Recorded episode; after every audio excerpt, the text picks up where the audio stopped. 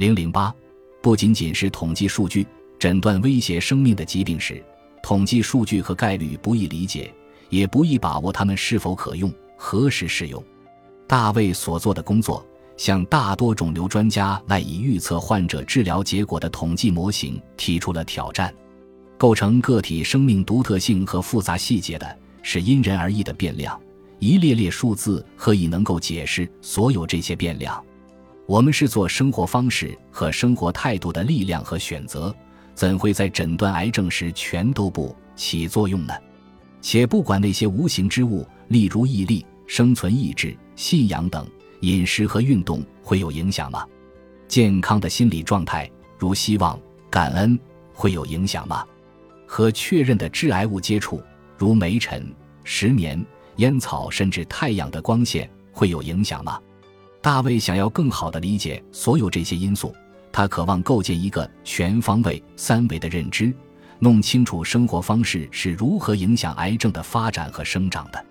这个方法过去是，现在仍然是具有革命性意义的。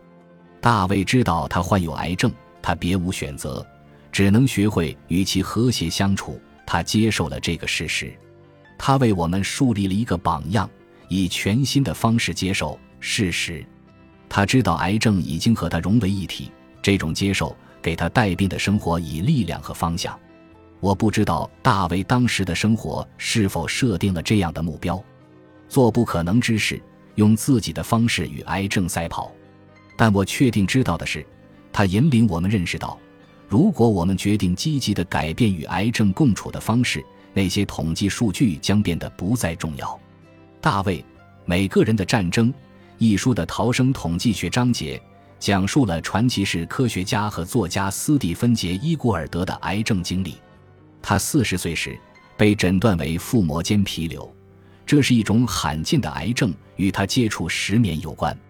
古尔德立即接受了手术治疗，但医生并不能确定愈后如何。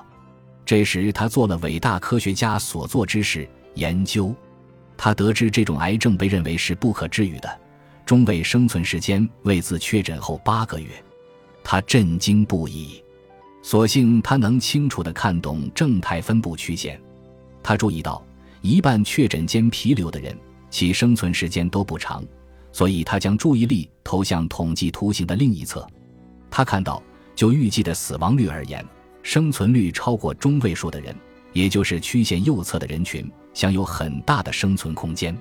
生存曲线的末端显示，间皮瘤患者可以生存三到四年，这远远好于八个月，可能也会满足他研究如何进一步提高生存可能性的时间要求。他决心追求极限中的极限。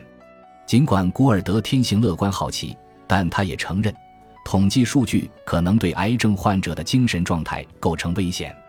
冷冰冰的数据可能会严重挫伤患者的态度和期望。